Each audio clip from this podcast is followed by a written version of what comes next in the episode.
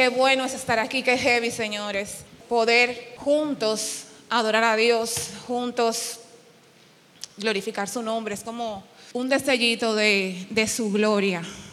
Y la verdad es que es un verdadero privilegio y gozo estar aquí.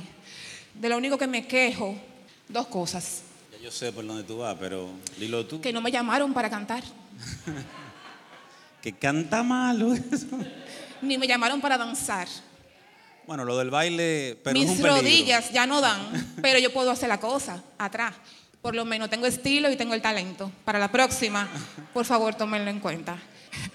Eh, mi nombre es Aira, señores. Es un gozo, es muy heavy estar aquí. Yo soy esposa de Adolfo, él es un privilegiado al tenerme a su lado. Esa es la verdad.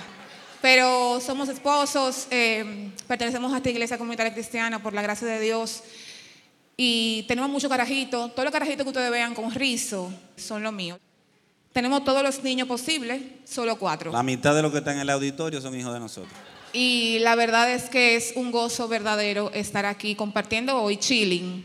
Chilling. Oíste, no baje de que, de que, de que no voy a desatar ningún código. No, no, no lo traje hoy. Y estamos contentos, la verdad, de, de estar aquí juntos adorando a Dios. Amén. Bueno, tenemos que decir algo. A lo mejor tú fuiste invitado para estar aquí y te llamaron y te dijeron, ven, vámonos para un culto. O tienes un amigo ahí que te engañó y te trajo para acá y te dijo que te iba, ibas por una iglesia. Y has entrado a la iglesia y has estado hablando de, bueno, vamos a dar ofrenda, vamos a alimentar gente que no tiene, alcanzar necesitados. Y queremos hacer una mención y hacer una distinción aquí importante, creemos. Si tú no eres cristiano ah, y estás empezando tu búsqueda, tu acercamiento hacia Dios, queremos que sepas que Dios está increíblemente interesado en que tú permanezcas en tu búsqueda y que tú puedas tener un encuentro personal con Él. Es algo que a Él le interesa demasiado, a Él le importa demasiado. Bueno, le importa tanto, tanto, tanto que dio a su Hijo por ti. Así de increíble es Dios. Pero nosotros entendemos algo a propósito. Hay un texto, uno de los libros de la Biblia que se llama Colosense, en el capítulo 1, versículos 19 y 20, que dice algo muy lindo. Oye lo que dice ese texto. Dice, porque a Dios le agradó habitar en él, refiriéndose a Cristo, con toda su plenitud y por medio de él reconciliar consigo todas las cosas, tanto las de la tierra como las del cielo, haciendo la paz mediante la sangre que derramó en la cruz. Cosa bella eso. Cuando tú lees esto, después que te da un mareo y tú dices, wow, qué increíble, una de las cosas que a nosotros nos llama la atención es que si bien Dios está increíblemente interesado en que tengas un encuentro personal contigo, eso habla de algo que ocurrió mucho tiempo atrás. Y es que cuando el hombre y la mujer pecaron, caímos y conforme nosotros caímos nos fuimos alejando de Dios y entramos en un proceso progresivo de desintegración, nos fuimos dañando y cuando nos fuimos dañando pues nos alejamos de Dios. Y Dios había concebido en su inmensa bondad y misericordia una forma de alcanzar y de restaurar todas las cosas, incluyéndonos a nosotros donde nosotros empieza, pero nosotros la restauración de la relación del hombre con Dios es una de las cosas que Dios quiere restaurar. Porque en realidad todo el cosmos se desintegró y se alejó de Dios. Y Dios quiere que absolutamente todo lo que está alrededor de nosotros se reincorpore, que vuelva a tener la belleza y la plenitud que antes tenía. Así que nuestro acercamiento a Dios y nuestro encuentro con Él es el principio, así lo entendemos, es el principio del proceso de redención de Dios que quiere redimir todas las cosas. Por eso, si el medio ambiente ya no es lo que debió ser, Dios quiere restaurarlo y reconciliarlo con Él.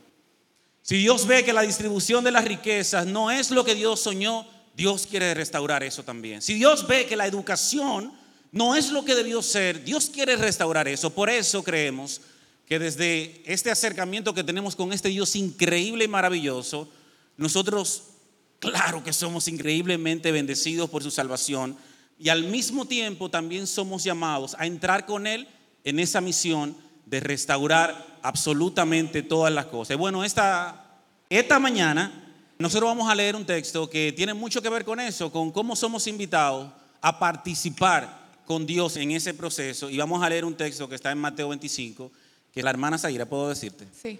Ok, la hermana Zaira va a leer. distancia. Ok. Sí, y que habla sobre todo de esto, de cómo Jesús se identifica con el afligido. Leo Mateo 25, del 31 al 45. Dice, cuando el Hijo del Hombre venga en su gloria, con todos sus ángeles, se sentará en su trono glorioso. Todas las naciones se reunirán delante de él y él separará a unos de otros, como separa el pastor las ovejas de las cabras. Pondrá las ovejas a su derecha y las cabras a su izquierda. Entonces dirá el rey a los que estén a su derecha, vengan ustedes a quienes mi Padre ha bendecido, reciban su herencia, el reino preparado para ustedes desde la creación del mundo. Porque tuve hambre y ustedes me dieron de comer, tuve sed y me dieron de beber, fui forastero y me dieron alojamiento, necesité ropa y me vistieron, estuve enfermo y me atendieron estuve en la cárcel y me visitaron. Y le contestarán los justos, Señor, ¿cuándo te vimos hambriento y te alimentamos o sediento y te dimos de beber? ¿Cuándo te vimos como forastero y te dimos alojamiento o necesitado de ropa y te vestimos? ¿Cuándo te vimos enfermo o en la cárcel y te visitamos? El rey les responderá, les aseguro que todo lo que hicieron por uno de mis hermanos, aún por el más pequeño, lo hicieron por mí. Luego dirá a los que están a su izquierda, apártense de mí, malditos, al fuego eterno preparado para el diablo y sus ángeles, porque tuve hambre y ustedes no me dieron nada de comer. Tuve sed y no me dieron nada de beber. Fui forastero y no me dieron alojamiento. Necesité ropa y no me vistieron. Estuve enfermo y en la cárcel y no me atendieron. Ellos también contestarán, Señor, ¿Cuándo te vimos hambriento o sediento o como forastero o necesitado de ropa, enfermo o en la cárcel y no te ayudamos? Él responderá, les aseguro que todo lo que no hicieron por el más pequeño de mis hermanos, tampoco lo hicieron por mí. Aquellos irán al castigo eterno y los justos a la vida eterna. Súper desafiante y sin censura como, como es Jesús. ¿Qué te viene a la mente cuando lees ese texto? contracultura. Está interesante que, verdadera, verdadera, verdadera, cuando tú piensas en la sociedad de hoy, cuando yo veo a mi alrededor, yo veo a gente que está buscando ser su mejor versión. Les suena esta frase, ¿verdad? Conviértete en tu mejor versión. Yo no sé por qué, pero a través del tiempo nosotros nos hemos ido metiendo cada vez más en nosotros mismos. A través del tiempo, mucha de la inversión de nuestros talentos, de nuestros recursos, va en dirección de cómo yo satisfago mis necesidades y cómo yo procuro ser la mejor versión de mí y cómo yo llego a ser feliz. De hecho, yo creo que ese es un problema, es un cáncer hoy, la felicidad como es entendida hoy, porque la buscamos de una forma tan individualista. Y como buscamos esa, esa felicidad con desespero tan individualizada, terminamos olvidando una, una responsabilidad que tenemos con el que tenemos al lado. Para mí, una de las cosas que llama de una vez mi atención es que esta es una invitación a ser contracultura. Si tú quieres ser revolucionario, tú solamente tienes que escuchar a Jesús hablándote aquí en Mateo capítulo 25, porque te está invitando a algo que es contrario a lo que hoy se procura, a lo que hoy la gente está buscando. De hecho, yo quisiera tal vez invitarte a que hagas un ejercicio. No sé si quizá te animes a hacerlo, no tienes que levantar la mano, no tienes que declararlo, pero ponte y piensa, como dice un amigo mío, ¿cuánto de tus talentos, cuánto de tus recursos, incluyendo los económicos, cuánto de tu tiempo, que es un recurso hipervalioso, cuánto de eso se invierte en el bienestar de otros y cuánto se invierte en tu propio bienestar? Para algunos de nosotros, la respuesta, si es honesta, de una vez nos acusa. Y creo que Dios nos está invitando acá a salirnos de alguna forma de la búsqueda desesperada de una felicidad individualizada y a conectarnos con una necesidad que a su vez traerá también bienestar y felicidad, pero la verdadera, el gozo real que encontramos en Dios. A mí me llama la atención de que Él no está haciendo distinción cuando habla de los que están sirviendo de esos que le dieron comida al hambriento, que vistieron a quien no tenía ropa, que asistieron al enfermo. Él nos está llamando a todos. No está diciendo, si tú tienes un don en específico, si tú eres lo suficientemente sensible y atendiste al pobre, bien hecho. Sino que Él está llamando a todas las naciones y a ricos y pobres. Es decir, que aún tú siendo pobre, tú puedes servir a Dios. Ricos pueden servir a Dios a través del amor manifestado en estas obras concretas de misericordia que se expresan en este texto. Entonces Dios está haciendo el llamado a todas las naciones a mostrar su fidelidad amando a aquellos que no amando a aquellos que están afligidos. Y no solamente pobres, porque sabemos que el pobre regularmente, el que ve la cuestión peor, en buen dominicano, cuando el pobre está preso, se fuñó. Cuando el pobre está enfermo, se fuñó. Tal vez cuando un rico cae en una condición difícil, tiene mayores recursos, ¿verdad? Los económicos sobre todo, para resolver muchas cosas, pero la aflicción no está abarcando solamente al que no tiene recursos económicos. Podemos tener un sinnúmero de aflicciones, como por ejemplo de salud mental, aquí se habla de enfermos, cuánta necesidad no hay en ese sentido en nuestro país ahora mismo, que fuera del alcance, a su vez, está este tipo de atención para personas pobres, porque es muy costoso. Desde que yo quiero ir al psicólogo y yo, me dicen cuánto es, yo digo, vamos a trabajar eso. Se lo he dicho un par de veces a Adolfo. literal, que, literal. Que tenemos que ir al gris. No, espérate, ¿cuánto? Vamos a trabajar eso tú y yo. Eso tú y yo lo resolvemos hablando. Vamos Llama a, a Pedro. Ven. Llama a Pedro y a Rafaelito que se sienten aquí y oramos por eso. Entonces, el Señor está haciendo un llamado general. Si tú me conoces, si tú recibiste esta gracia inmerecida, tú tienes el llamado de amar a otros, tú tienes el llamado, tengo el llamado también de abrazar el afligido. Y también la identificación, además, con el profundo dolor. Jesús no está diciendo, sírvele. Jesús está diciendo, tú me estás sirviendo cuando estás amando a estos mis hermanos. Y eso me vuela la cabeza. De hecho, ninguno de los que estamos aquí en esta sala elegimos dónde nacer. ¿Verdad que no? No lo elegimos. Eso es- No. Yo soy de la Rosa al Monte y en algún momento me tiraron ahí en la maternidad de la Alta Gracia y ¡pum! Jesús eligió dónde nacer. Jesús determinó que iba a nacer en el lugar que nació. Y mira el lugar que nació, man. Lugar, a propósito de que se llega la Navidad, un lugar que olía a uva, ¿verdad? A Flores, a Glade. a flores, entre animales. Jesús nació en la más absoluta de las necesidades, nació Jesús. Alejado de su padre, nació de una familia de gente pobre.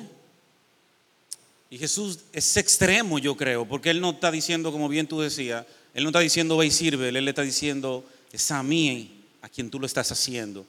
Y Él cuando eligió venir y estar con nosotros, eligió precisamente venir a un contexto así.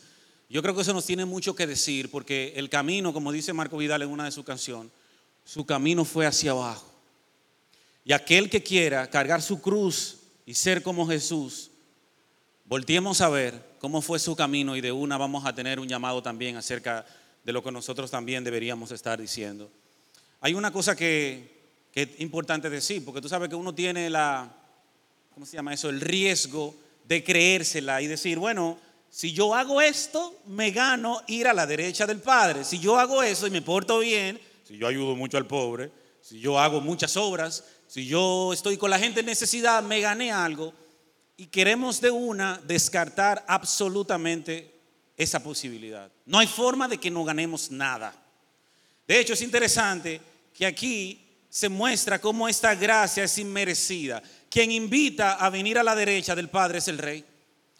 Y estos tipos no estaban diciendo, lo que hice me ganó tal o cual cosa.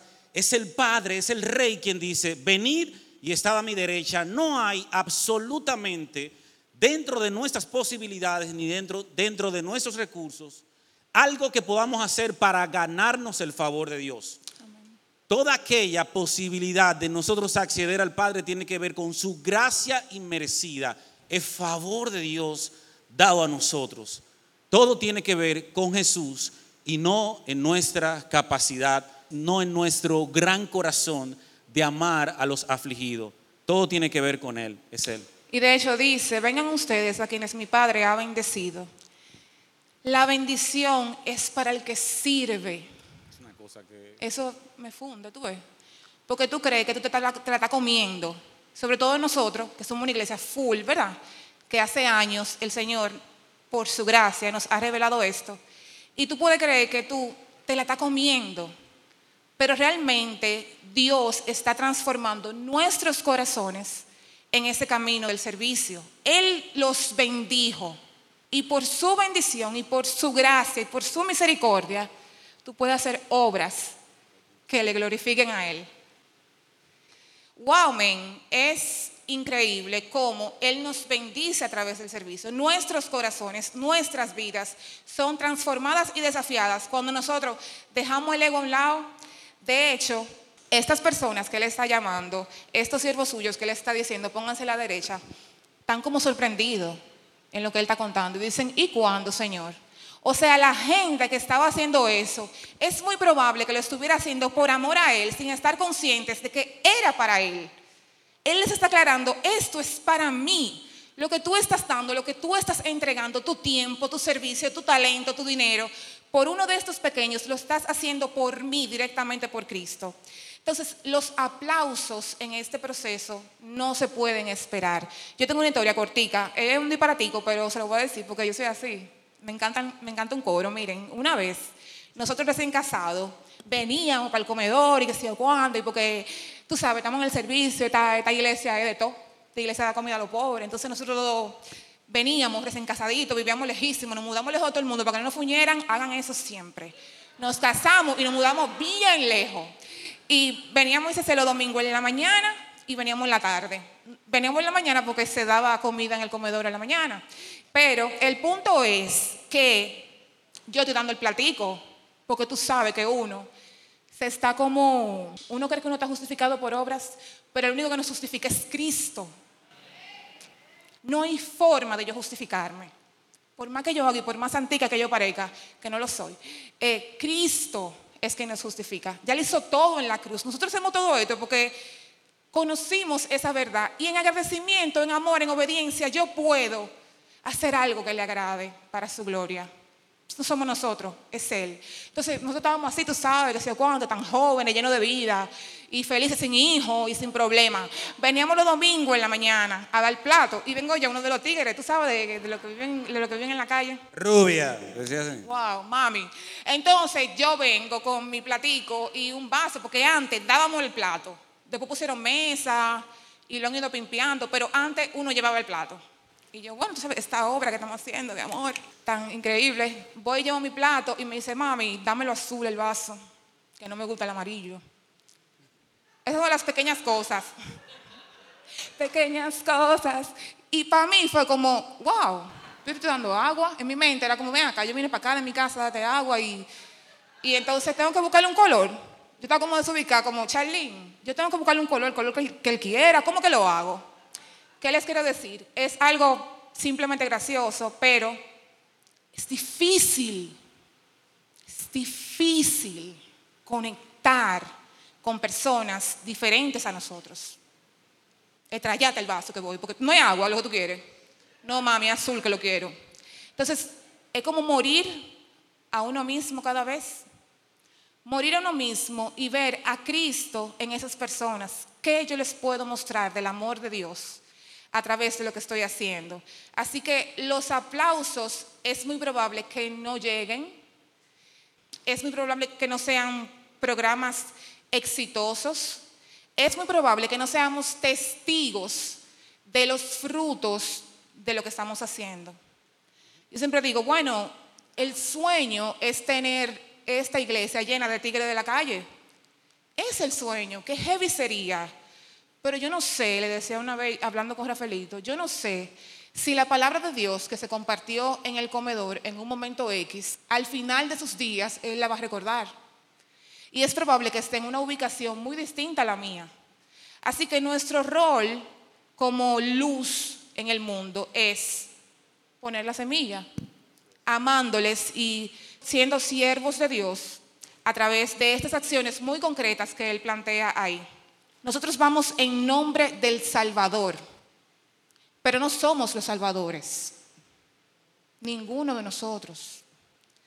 Entonces es te muestro el amor de Cristo, te muestro el regalo de la salvación que decía Adolfo, que es el punto central, pero es un punto ¡po! que explota en el medio y que trastorna todo el entorno.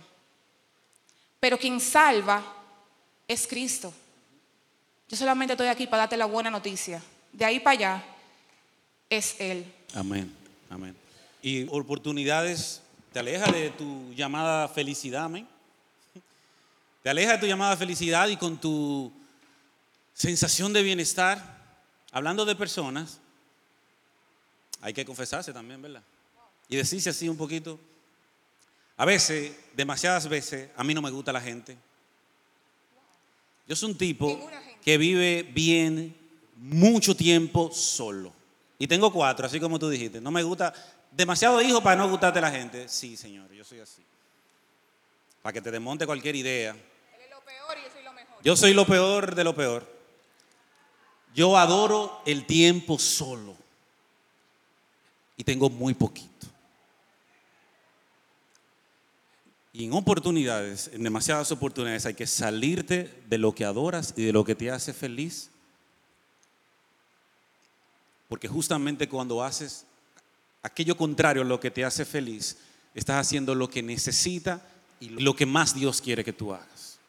Así que muchas oportunidades hay que salirse de su felicidad, hay que salirse de su comodidad para hacer lo que Dios quiere que tú hagas. No siempre estamos conectados con ese llamado individualista a volvernos santos. Hay una cosa interesante que, que aparece en este texto. Aparece el tema de la izquierda y de la derecha. ¿Sí lo notaron? Aparece las ovejas y las cabras. La izquierda, muy comúnmente conocido como la maldición, ¿okay? conocido como lo malo. Y en hecho, la Biblia hebrea hablan de cuando tú estás hablando de eh, las cabras, están hablando de animalitos que son portadores del mal. La gente que está escuchando esto está viendo cabra y están diciendo portador de pecado. Wow. O sea, cuando Dios está hablándonos de estas obras de misericordia que hacemos o dejamos de hacer, las está equiparando a pecar o dejar de pecar. Comúnmente nuestra comprensión de volvernos salvos tiene que ver con dejar de robar, dejar de mentir, dejar de mentarle la malla a cuatro o cinco en el tránsito y pagarme impuestos, no sé. O la lista ahí un poquito corta. Pero Dios cuando nos está invitando a participar en su obra de redención, está equiparando el que dejemos o hagamos esas obras a que seamos portadores del mal o que seamos liberados del pecado. Suena fuerte, pero cuando no hacemos esto, cuando no estamos correspondiendo al desafío y al llamado de Dios, es como si la obra de redención que buscamos crear en nosotros no se hubiera hecho. Tú quieres encontrarte con el Evangelio de nuestro Señor Jesucristo, has de identificarte con las cosas que hizo el Señor Jesucristo. Y debemos de entender que nuestro acercamiento a esta gracia implica participar con Jesucristo en las obras que Él vino a hacer, que es desatar la libertad en cualquier oprimido y cualquier persona en necesidad. Así que sí, al mismo nivel, en el mismo, en el mismo nivel, el pecado y la ausencia de estas obras. ¿Dónde estás? ¿A dónde Dios te está llamando?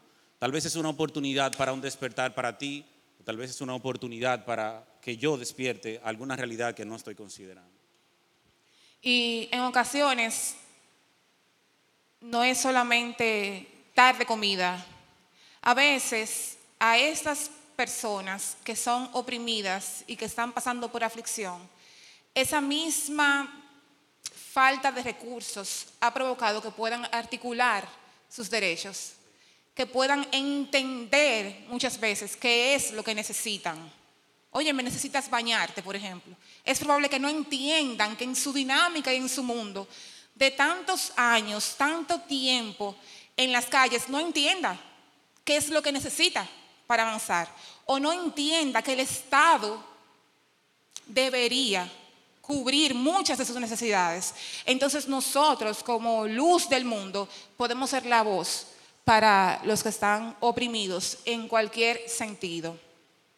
Y estas obras son una manifestación de que somos rescatados. Quiero leer rápidamente que Efesios 2, del 8 al 10, dice, porque por gracia ustedes han sido salvados mediante la fe.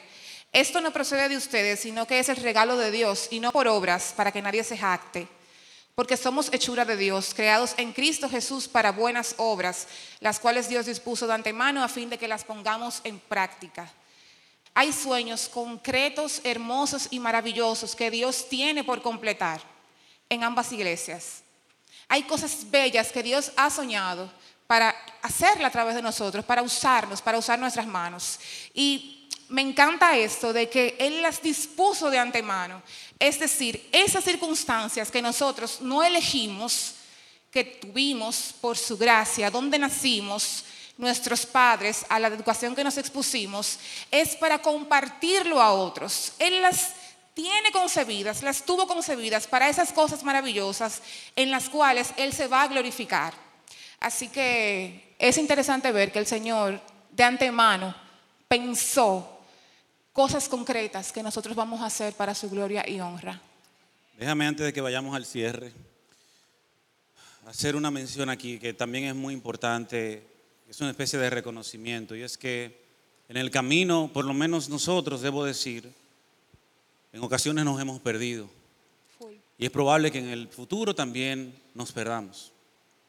Uno de los riesgos que ocurre a veces, que, que corremos, es que a veces nos creemos nosotros los salvadores y no vemos que somos unos simples canales para presentar a otros al Salvador verdadero. Y por momentos nosotros nos olvidamos del dueño de la obra y estamos más metidos en la obra. Y nos volvemos activistas, nos volvemos gente que hace y gente que deja de ser, olvidando el centro y olvidando que es lo más importante. Si bien el activismo es algo bueno, nosotros no hacemos lo que hacemos porque Dios nos hizo mejores o Dios nos dio una luz especial. Y lejos esté de nosotros contentarnos con un sitial donde hemos olvidado y hemos abandonado aquella obsesión con Jesús que nos dispone a alcanzar al que menos tiene, al afligido, al que duele. Dios sabe que en el momento donde estamos y donde estás, si en algún momento del camino te pierdes y es más importante la obra que el Señor de la obra, recapacita, detente y vuelve atrás. Porque no se trata de nosotros, se trata de Dios. ¿Qué hago con esto? ¿Qué hago con todo esto? Nosotros creemos que más que un programa que puede resultar, de hecho, los que tenemos que no sean exitosos a los ojos de muchos, es un caminar, un camino hacia la transformación, acercarme a Cristo y ver desde esa cruz cuánto Él me amó. Solamente yo poniéndome en contacto con mi necesidad, viendo mi pobreza, viendo cuánto yo necesito un rescate, cuán grande fue su amor manifestado en esa cruz, yo puedo compartir de eso con otros. Dice 2 de Corintios 8:9, ya conocen la gracia de nuestro Señor Jesucristo, quien era rico y por causa de ustedes se hizo pobre, para que mediante su pobreza ustedes llegaran a ser ricos. Todos nosotros éramos pobres. No teníamos forma de llegar al Padre. No había manera de llegar al Padre. Y Dios en su inmenso amor y en acuerdo perfecto con Cristo, Cristo viene a vivir la vida que tú y yo no podíamos vivir, que todavía hoy no podemos vivir, para que nosotros tuviéramos acceso pleno al Padre. Y eso es todo lo que necesitamos para poder amar a otros. Dios nos habilita en su gracia para poder mostrar su amor, para poder mostrar a otros, articular el regalo de la salvación. Tal vez aquí hay gente, ¿verdad?, de dos iglesias, pero hay gente nueva también, que tal vez nunca había visitado alguna de las iglesias y estás teniendo ahora toda esta avalancha de información. Como dice Adolfo, nuestro interés es que tú conozcas a Cristo, te encuentres con Él, te encuentres con su gracia redentora, sepas que está disponible para ti y que Él está dispuesto a entrar a los lugares más que tú crees que tú tienes con Dios. Dios está dispuesto a entrar ahí, a amarte y a caminar contigo. Tal vez aquí tenemos gente, y sé que sí, tenemos gente de dos iglesias. Tal vez tú has estado sirviendo, entregándote la obra, full, dándolo todo por los desvalidos. Y tú estás cansado. Tú estás cansado porque somos un cuerpo imperfecto que se cansa y que se carga. Que Dios te dé descanso. Que tú puedas encontrar en Cristo la fortaleza y el descanso que tú necesitas para que Dios complete las obras maravillosas que tiene pensadas a través de tus manos. O tal vez tú te has dejado arropar por el activismo y al don de la obra lo quitaste del centro. Hoy puede ser un buen día para que te arrepientas y vuelvas a Cristo. O tal vez tenemos la sensación de estar estancados. ¿Para dónde va esto, Señor? ¿Qué es lo que va después? ¿Qué es lo que, qué es lo que vamos a hacer ahora con, con lo que hacemos? ¿Qué es, lo, ¿Qué es lo que sigue?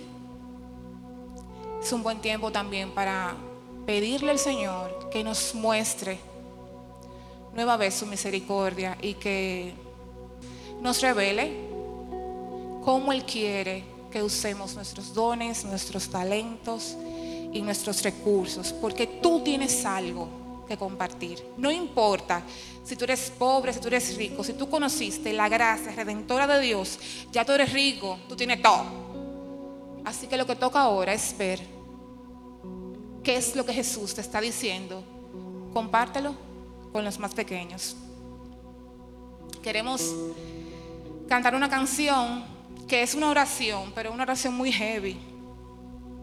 Porque es pidiéndole a Dios que me ponga la mente de Cristo para yo ser un siervo para tu gloria.